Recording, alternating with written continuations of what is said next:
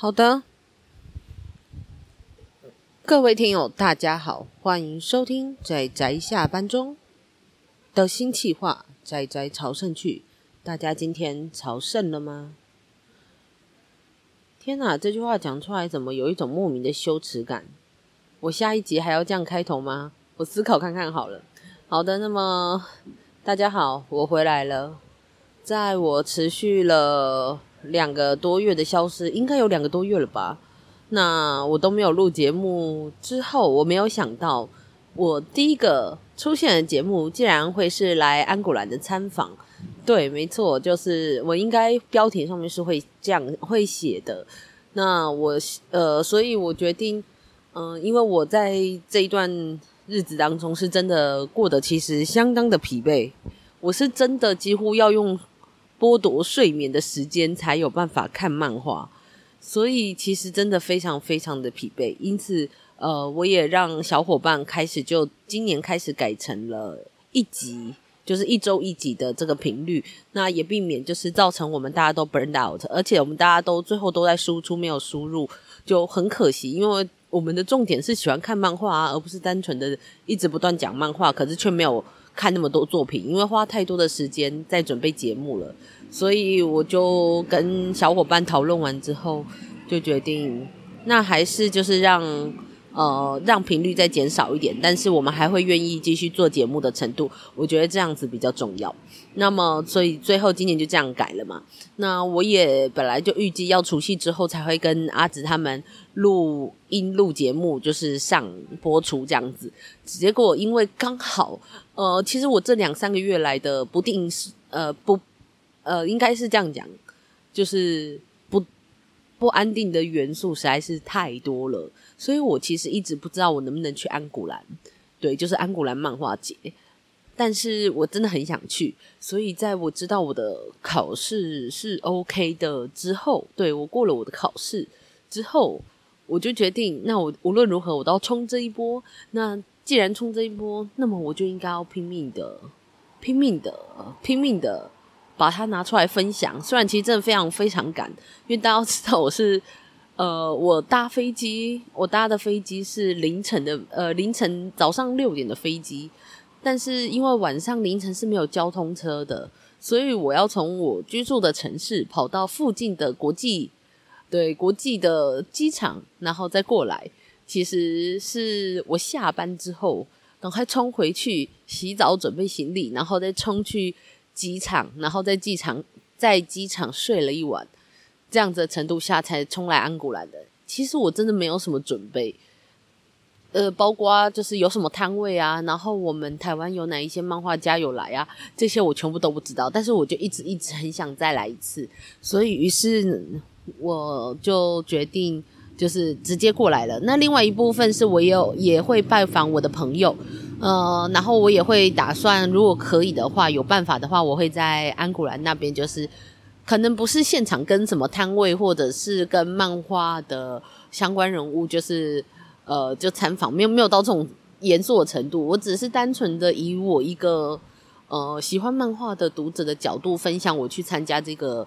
呃，活动的一个心得，那我会做，只是我会可能上的比较及时，可能会尽可能当天或隔天就上一下我的心得，这样子的程度，这样就是了。那大家可能可以稍微听得出来，我现在的声音有一点小低沉，因为我一来到了巴黎，对，我现在在，嗯，我现在是在巴黎，巴黎的公园里面录音，所以大家应该也多少可以看听到旁边的一些环境音，对。那当我来到巴黎的时候，我就觉得我的喉咙怪怪的，可能因为最近真的太累了，而且睡太少了，所以有可能免疫力不是很好。因此，我有点担心接下来的这几天我的声音会不会变得很可怕。但我还是很想分享，所以就可能只有这段时间，特别这段时间容易听到充满磁性的酸梅声音。好了，我希望是这样的程度啦，我希望。那我也因为是比较及时的分享，所以我不会有太多的剪辑，所以如果有太多的冗言赘字，就请大家多多包涵。好的，那么，嗯，现在是二零二四年的，现在是二零二四年的一月二十五号的下午四点左右。对，那我现在是在法国的巴黎的市中心的某一个小小的圆形的公园，有个喷水池的一个公园，坐在凉椅上面录音。对，这是我第一次这样录音诶，感觉好奇妙，就手上握着一个麦克风在这里录音，怎么会有这样的经验呢？真的很奇妙，不知道我到时候在安古兰录音的时候会找怎么样的场地。那大家会收到一点环境音，就把它当做白噪音吧。如果不是单纯白噪音这么简单的话，那就把它当做噪音吧，不然我也没办法。好的，那么我这一集呢，其实会简单的介绍一下安古兰。但说是介绍呢，我也不是那一种很专业的漫画人士，什么产业链呐、然后什么分析啊、市场分析、产业调查那样子的人。然后我也不想做到那样子的事情，因为我的重点还是比较想要在分享喜欢漫画的心情。于是呢，呃，我就决定我的这一集第一集应该是会先分享一下，呃，去安古兰的一些怎么讲旅行的一些事情。对，老实说，以如果假设，呃，如果一个人他的，如果你的收入或者是你家的状况。是可以让你很优渥的去安古兰的，那么就是恭喜你。但是因为我不是，所以我我甚至会觉得我这一节节目的核心其实应该是教你怎么样可以穷游安古兰，第一次就上手，大概是这样子概念的一个一集内容。因为去安古兰真的太花钱了，比起很多其他的欧洲城市还有国家来说。第一个是因为它是在法国，物价本来就贵；第二个是它又偏偏是在一个比较偏远的城镇，所以导致呃交通花钱、住宿花钱，然后呃门票本身也不便宜的状况下，你就是每一个都要花，它可以花到我平常的旅行预算的三倍，对哦。但是也因此，所以我有做一些调整。那我会跟大家分享一下。就比起分享安古兰里面内容，第一个要先分享的是要去安古兰不容易啊，要钱。对，这是重点。好的，那么而且尤其主要是一个人去吧，因为如果假设两个人去，你们去分住宿费可能就会好很多。但是没有办法，我我那个钱真的花不下手。我等一下会稍微。介绍一下在安古兰那边的住宿有多贵，对，太可怕了那个价钱。然后，嗯，好吧，那从全部开始来讲的话，我觉得第一个倒还不是钱的问题，第一个是天气。对，天气很冷。所谓的冷呢，应该是因为我们这个节目应该大部分的听众是台湾人，应该是啦。就算不是台湾人，大多数会听用。呃，所谓普通话当做母语的人，应该也不是每一个人都住在相当寒冷的地方。那尤其台湾人的话，就会知道，真的很冷，好冷啊！我记得我第一次去的时候是二零一八年，对，二零啊，二零一九年，对。二零一九年的一月底，对，呃，安古兰漫画节基本上都是在每一年的一月底，然后大概有可能会长达一周，也有可能像这次就是二零二四年的只有四天吧，二四、二五、二六、二七、二八，五天，五天。那么因为都是一月底，其实就是冬天。那法国又是一个稍微在更内陆一点点的国家，没有，就看你是在法国的哪边啦。但是安古兰还里面一点点，所以其实，在冬天的时候，它相当的冷。我第一次去的时候就是二零一九年，呃，这样算起来就是四年前。我四年前去的时候，它真的好冷，而且那时候我就想说，啊，我应该没有那么怕冷，所以应该没有什么问题。结果没想到，我的客运是早上凌晨四五点的时候到的。那在四五点的时候，没有任何一家店家会开。对，他们的晚上很多店家都会关门，比方说凌晨，连晚上都可能都会关门的这种状况下，我就非常冷的窝在了安古兰的那个城镇的市议会，它应该是市政厅之类的地方吧，前面的一个银行，就是放给 ATM 的一个小地方。对，其实老实说，那个 ATM 是锁起来的，只是它在玻璃门前面有一个小骑楼，所以我就窝在那边，冷到要死掉。真的很冷，所以第一个要跟大家强调的是，绝对、绝对、绝对要带够衣服。那当然啦，大家知道，如果你们又是搭联航来的话，你就可以尝试着先把所有的衣服都穿在身上。然后第一个是保持温暖，第二个是就可以不用计算你行李的费用哦。只要你没有买行李的呃部分，你只有手提行李的话，对，因为我这次的手提行李。呃，大概就是呃，我我这次的手提行李是十二点二公斤，没有超过呃我的我的航班给我，就是没有没有超过我的航空公司超给我的扣打。但是我的十二点二公斤里面包含了一台笔电、一台录音，就是混音机，我的那个 Zoom Pod 呃 Zoom PodTrack 4，呃，就是 Zoom P4 这一台混音机。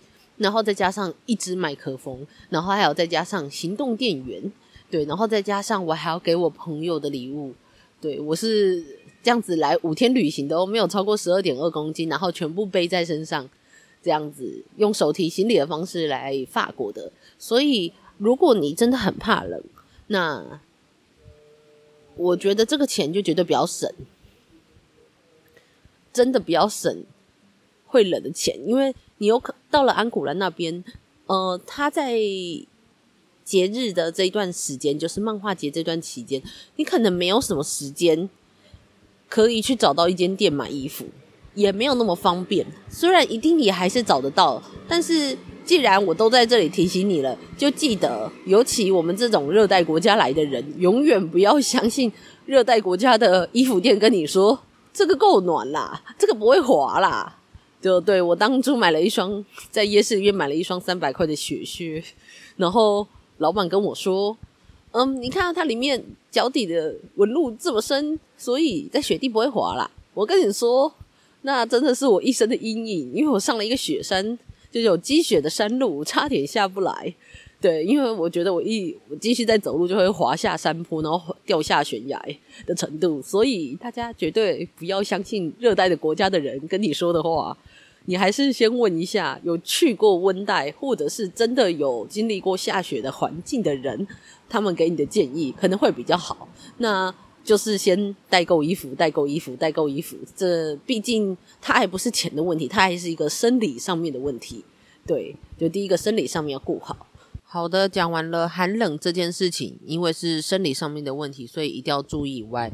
第二个，嗯，第二个的部分可能就是要讲到住宿跟交通，这两个就会是基本上也是啦，就是旅行中最花钱的部分。住宿呢，我真的要说，在安古兰，我不知道在安古兰其他时候如何。但是在安古兰漫画节的这段期间，只要是在安古兰这一个城市里面的住宿，对那些什么 hotel 啊什么之类的，我跟你说，真的是又贵又难抢。对，又贵又难抢。那贵是贵到什么地步呢？是一个双人房，一个晚上可以五六千块的程度。那当然也不是说花不起，反正你可能也只来只来两三天，但是。五六千块的程度，而且我只有一个人来嘛，对，我习惯一个人旅行，我习惯一个人旅行这件事应该大家都知道。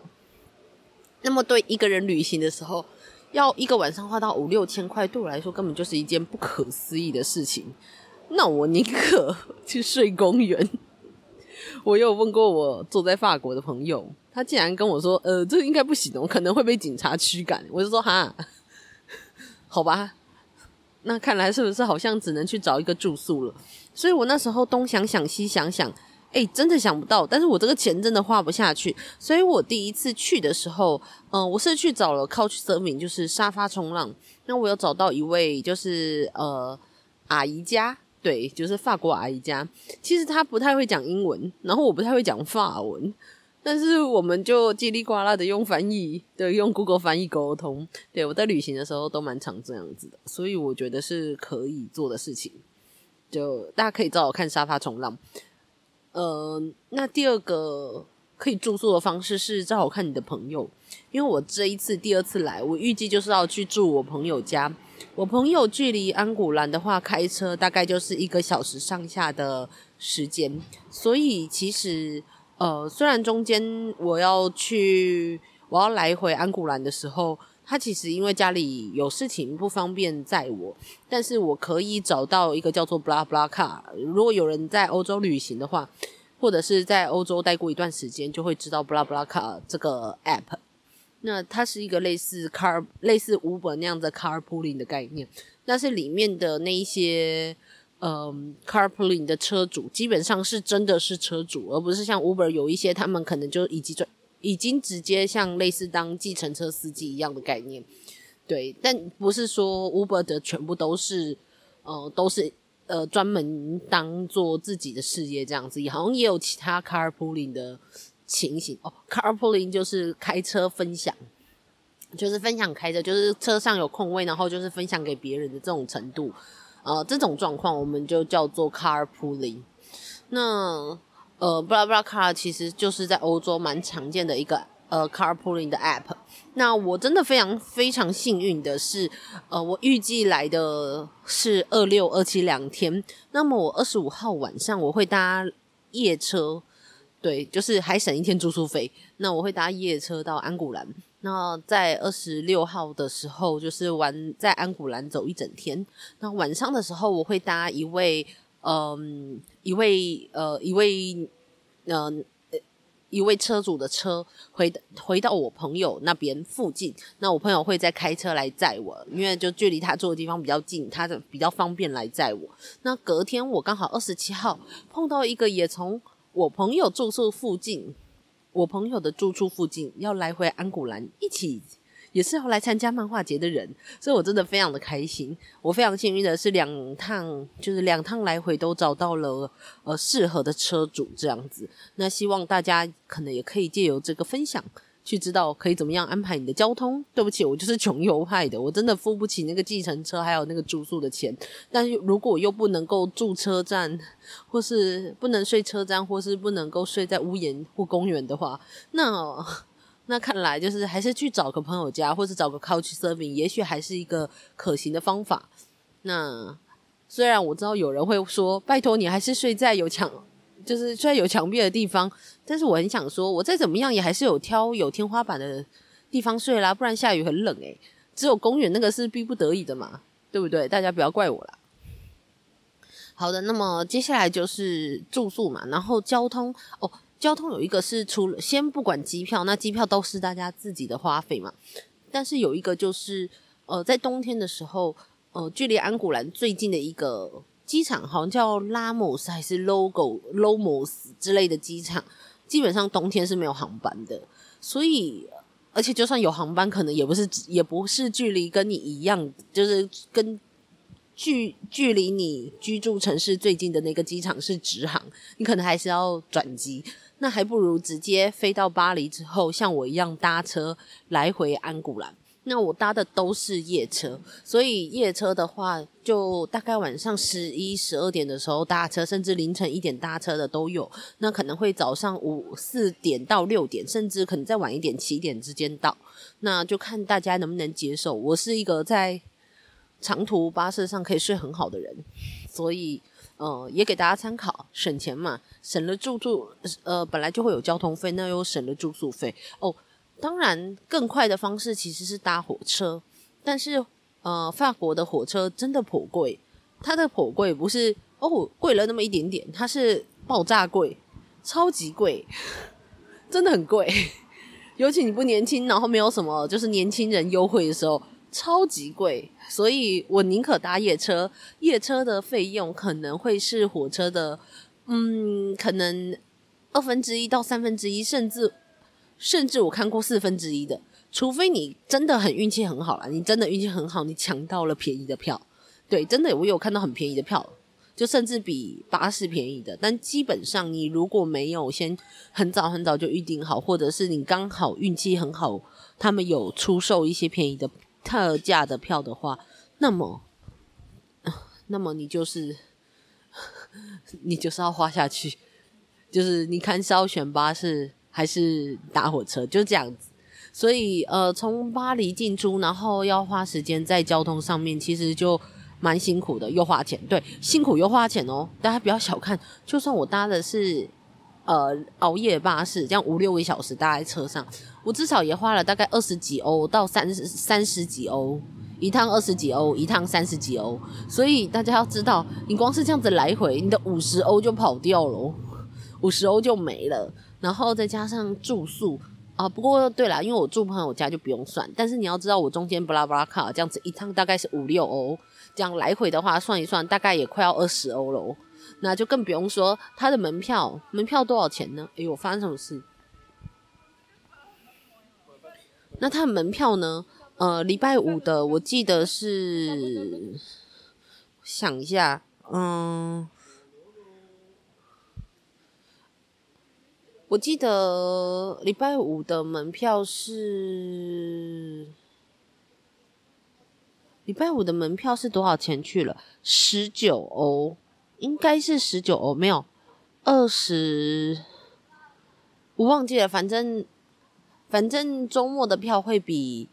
会比就是周呃周工作日的票还要贵，所以买起来的话四五十欧有可能又跑不掉，所以这样子花下来，这样然后再加上还有一个就是你的机票你怎么飞过去，你从哪里飞过去这件事，你可能光是像我这样子来五天，可能至少三万块跑不掉哦，应该也许没有到那么多啦，也许可能两万块吧。但真的是哇塞，超贵！因为我根本没有去哪里啊，我根本没有特意去花什么其他的费用哦。这中间还不包含吃哦，就是还要包含吃东西的费用。而且因为我可能住朋友家，或者是因为我搭长途的夜巴，所以其实没有住的地方可以让我煮饭这件事情，我就要变成我要买外面的哦。那就跟大家推荐一个 app，叫做 Too Good To Go，对，Too Good 就太好了，所以没有办法。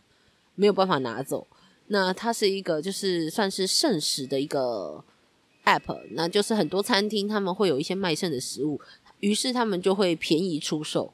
那么在巴黎，对，尤其巴黎这边就是真的，因为很多店嘛，大城市就是这样，所以会有很多选择。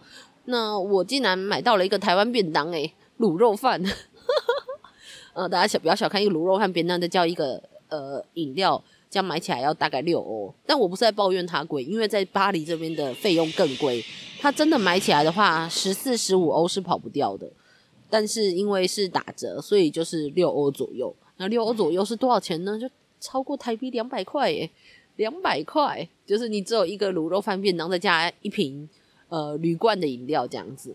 那当然就看看大家觉得如何啦。当然我自己是觉得没有地方可以煮饭，那同时我也不想造成浪费。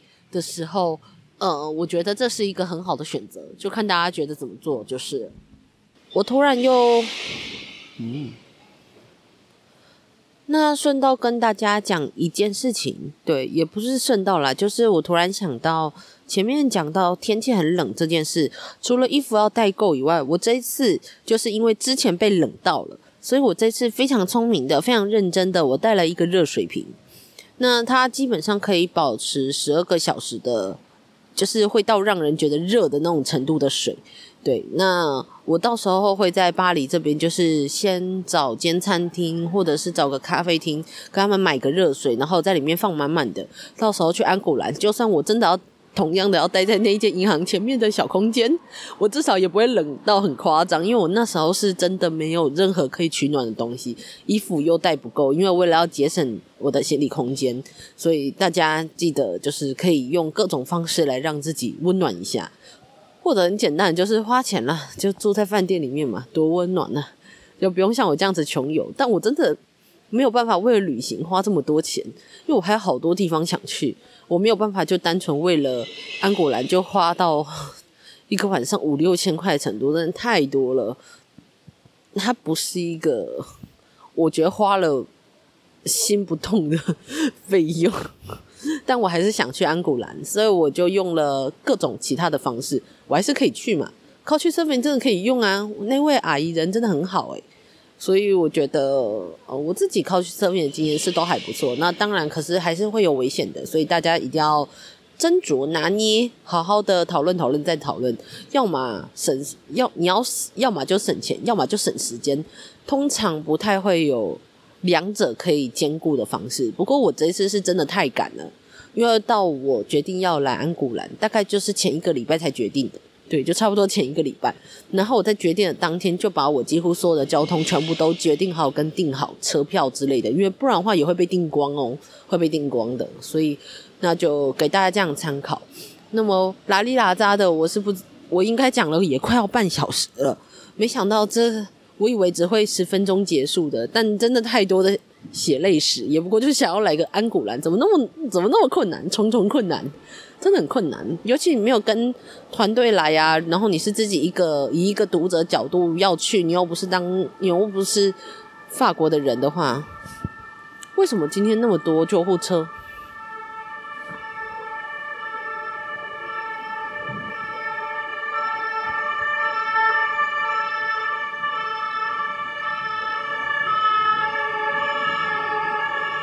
好，希望，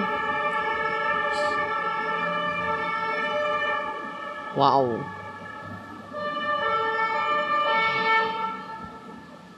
天哪！哎呦，是发生了什么事？我想一下，这边应该不是，应该不是吧？哦，我在这个。我在的这个公园好像是在他们的巴黎，他们的好像市政市议会附近是有看到一群人人聚集，但是应该不是他们打群架吧？好啦，希望他们没事。那么总之就是这样子了，希望大家就拉里拉扎，很像闲话家常一样。安古兰里面的东西没讲多少，然后光是行程准备讲了噼里啪啦讲一堆，还真是有点累啊。哦，我我可能 还没有跟大家介介绍一下安古兰的，到最后面这样子可以算是力挽狂澜吗？那么总之，呃，安古兰是一个从我好像大概一九七零年代，我已经忘记多久，但总之它现在已经是一个举办超过五十年的一个漫画节，那是办在法国安古兰这个地方，所以就叫做法呃安古兰漫画节。安古兰是一个小小的山城，所以他在办这个漫画节的时候，他整整座。就是市中心的那一个山城的那个区域，很多的建筑物里面都会放呃漫画摊位，然后也会举办漫画家签名会，然后也同时的会有呃各种展览，所以我其实相当相当推，而且你会发现，嗯、他们看的东西也的确会跟台湾所看的。主流相当的不一样，但其实根据我所知道的，法国人跟我说，他说其实日本漫画在法国也非常非常流行，而且不如说法国人自己就很喜欢漫画，每一周在法国的某一个城市都会有动漫节举行。我说哇塞，那真的很很热情耶，就是对于漫画这件事情。那我刚好今天也去了他们巴黎的市中心的一个国家，好像是国家国家图书馆吧，哦。天呐，他们那里收藏漫画品味真的有够之好，而且还免费进去。然后有一个非常漂亮的椭圆、椭圆呃椭圆玻璃天花板，所以非常非常推荐大家可以去看看。然后免费进去，然后还可以看法文漫画。虽然我看不懂啊，但是看得懂的人可以免费进去，不去吗？那当然啦，不用来巴黎专门看漫画，还是去找自己看得懂的漫画。那可以网络上电子书买，或者是去实体书买都可以。好了，那么哦哦对对，啊，抱歉，在讲安古兰，然后为什么会突然就讲到其他巴里巴巴里巴拉的？那么，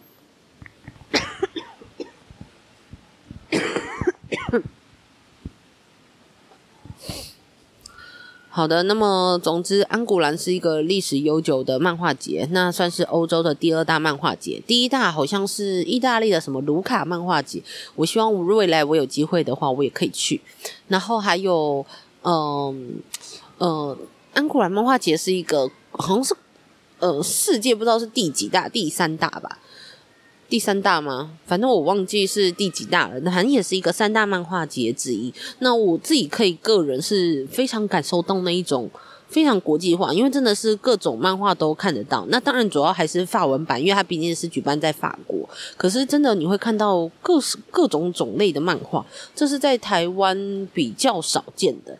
不是说没有，应该因为毕竟还有 Manga Sig 的满满漫画节，虽然我没有去，但我看到他们一些呃有参展的人的作品，我都觉得非常非常的有趣。可是它就会变成比较像是呃一个小众的呃同好所办理的。那但是呃，安古兰这个地方，你就可以真的是看到各式各样的漫画，但它又还是比较官方的呃官方的角度在举办的一个活动。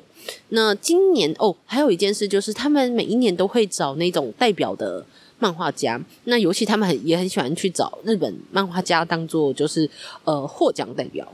那我记得我好像二零一八年的时候，